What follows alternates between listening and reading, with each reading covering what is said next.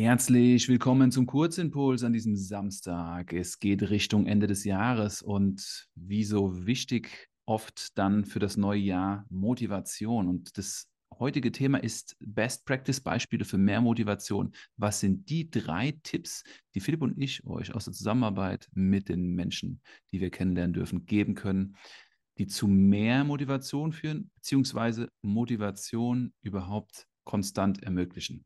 Servus Philipp.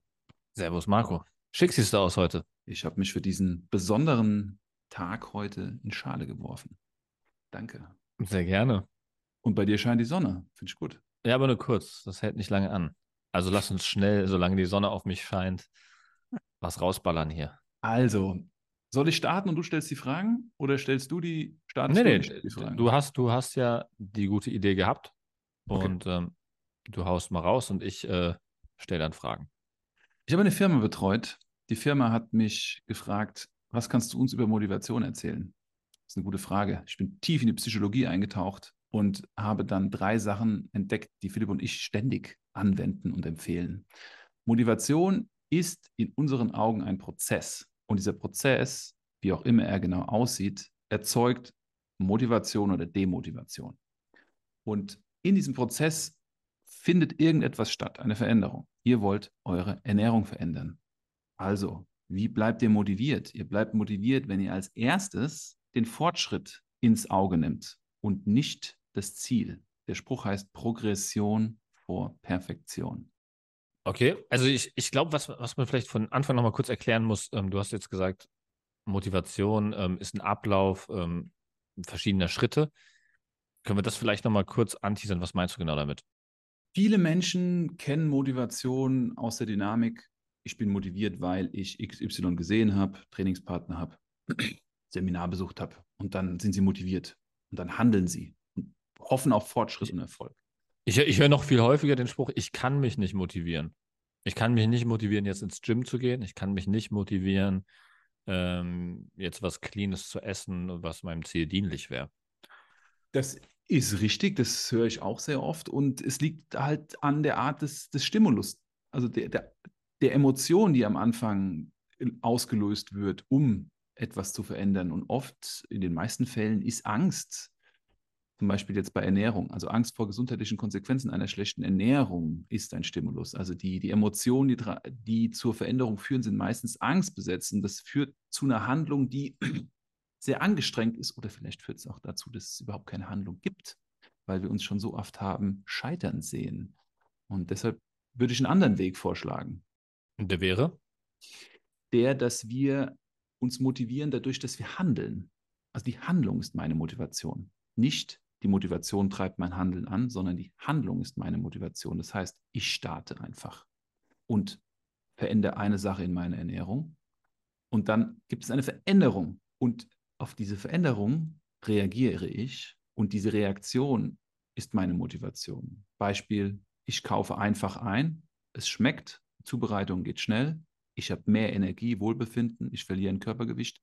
Das löst eine positive Emotion aus und das ist die Motivation, also die Motivation im Erleben von diesem Prozess. Es kann natürlich auch rückschrittig sein und traurig. Dann gilt es, die Lösung zu finden, das Management dieser, dieser, dieser, dieser Aspekte. Aber das ist Motivation. Also Motivation entsteht dadurch, dass wir mit diesen neuen, mit dieser Handlung lernen, umzugehen. Ist es im Prinzip, wir erzeugen eine Emotion als Reaktion auf unsere Handlung.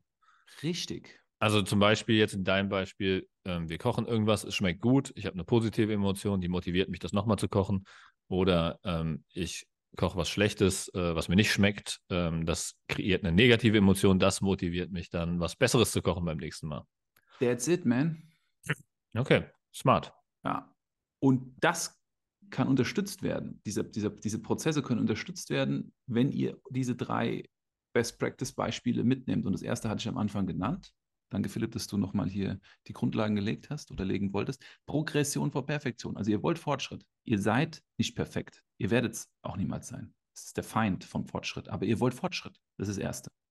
Dann können wir diesen Fortschritt wieder definieren als, ähm, wir haben rausgefunden, ob das Rezept, was wir jetzt ausprobiert haben, gut oder schlecht ist. Das ist Fortschritt, weil wir wissen, entweder dass es nicht gut ist, dass wir was anderes machen müssen, oder wir wissen, dass es gut ist, dass wir es in unser Repertoire aufnehmen können. Also ist es Fortschritt. Ja, super. Perfekt.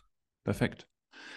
Könnte auch genauso gut heißen, kleine Schritte jeden Tag. Lieber fünf kleine Stufen als eine große Stufe. Mhm. Ja, dann Step by ist, Step. ist es erstmal Tiefkühlgemüse. Oder noch einfacher, Gemüse aus dem Glas, aus dem Reformhaus. Das müsst ihr noch nicht mal aufwärmen, das könnt ihr nur noch aufschrauben. Dann kauft ihr euch Tiefkühlgemüse, das müsst ihr dann aufwärmen und dann kauft ihr euch frisches Gemüse, Salat und dann kauft ihr euch einen Brokkoli, den müsst ihr dünsten. Das wären kleine Schritte, mit denen ihr euch an Gemüse annähert. Vier kleine anstatt ein großer. Sehr schön. Und der letzte ist der Verweis auf das Pareto-Prinzip, was wir auch schon in Podcast-Folgen besprochen haben. Mit 20% Aufwand 80% Veränderungen erzeugen.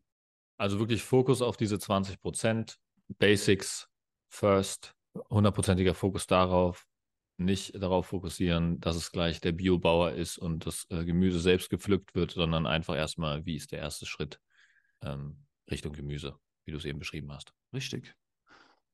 Das ist die Essenz und vielleicht machen wir daraus auch nochmal eine längere Folge, aber das war jetzt das, was mich auch so sehr gefreut hat, den Teilnehmer und Teilnehmerinnen dieses Seminars äh, zu berichten. Und ja. Sehr schön, vielen Dank für den Impuls, Marco.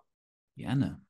Und für euch da draußen, wenn dieser Impuls auch für andere Leute gut ist, gerne teilen. Und ansonsten wünsche ich euch ein wunderschönes Restwochenende und bis zum Mittwoch zum Deep Dive. Richtig. Mittwoch kommt der zweite Teil unseres kreativen Jahresreflektierens 2023 mit Lina. Das heißt, letzten Mittwoch habt ihr den ersten Teil gehört und nächsten Mittwoch hört ihr den zweiten Teil. Lego Series Play mit Lina Lepke, wie wir am besten das Jahr reflektieren können. Viel Spaß und bis Mittwoch. Ciao. Ciao, ciao.